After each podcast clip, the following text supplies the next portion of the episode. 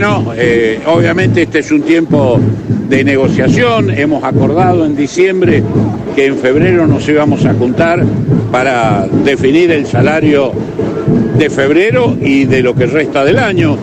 La situación de la inflación nos convoca a la creatividad en ese sentido, pero todavía no hemos sido convocados a la mesa del diálogo, a la, a la paritaria, y esperemos que lo hagan cuanto antes en función de que los tiempos se acortan, en función de que, bueno, eh, el primero de marzo deberían comenzar las actividades escolares, las clases, el ciclo lectivo.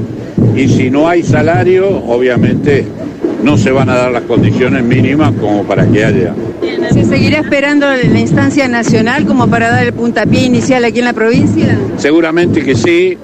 Este, no es porque sea absolutamente necesario e imprescindible, pero eh, en diciembre nos favoreció, vamos a decir la verdad, eh, y a la provincia eh, creo que la encuadra en una política salarial nacional que tiene que ver con su aspiración a, no salir de los carriles que la política económica a nivel nacional se fija. En diciembre dijeron que se le había ganado a la, a la inflación. ¿Hoy qué pasa? ¿Qué, ¿Cuál es el panorama? Hoy estamos perdiendo, pero este, como todas las clases populares, es decir, no solo por el salario, sino porque el incremento de los costos de los alimentos está muy por encima de ese promedio que es el índice de precio al consumidor.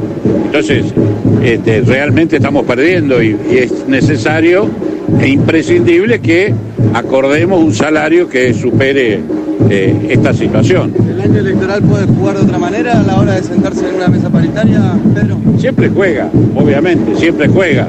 Eh, ojalá que esta vez juegue a favor nuestro. es una alternativa que también uno la evalúa y, y ojalá, vuelvo a repetir, ojalá que sí. Sí, sí, tenemos mucho porcentaje, pero eso hay que decirlo en la mesa de la negociación, no a través de ustedes, porque de lo contrario se arma una discusión que no tiene, no tiene sentido.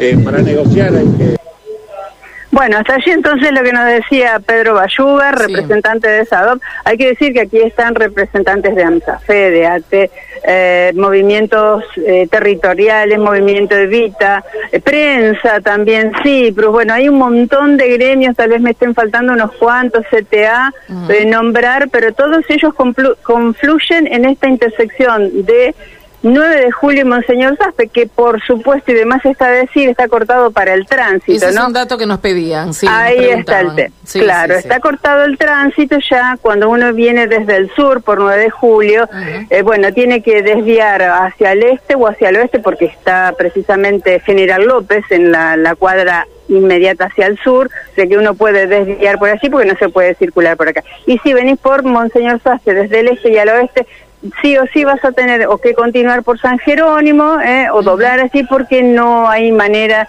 de transitar por el numeroso grupo de personas que se llegó hasta, hasta frente a este Tribunal Federal. Claro, claro. Gracias, Gaby, muy completo. Muchas gracias. Ha sido un gusto. Hasta luego. Gracias, hasta luego. 11, dos minutos ya. Estamos sobre las noticias. María Silvia, vamos directamente a ellas. Vamos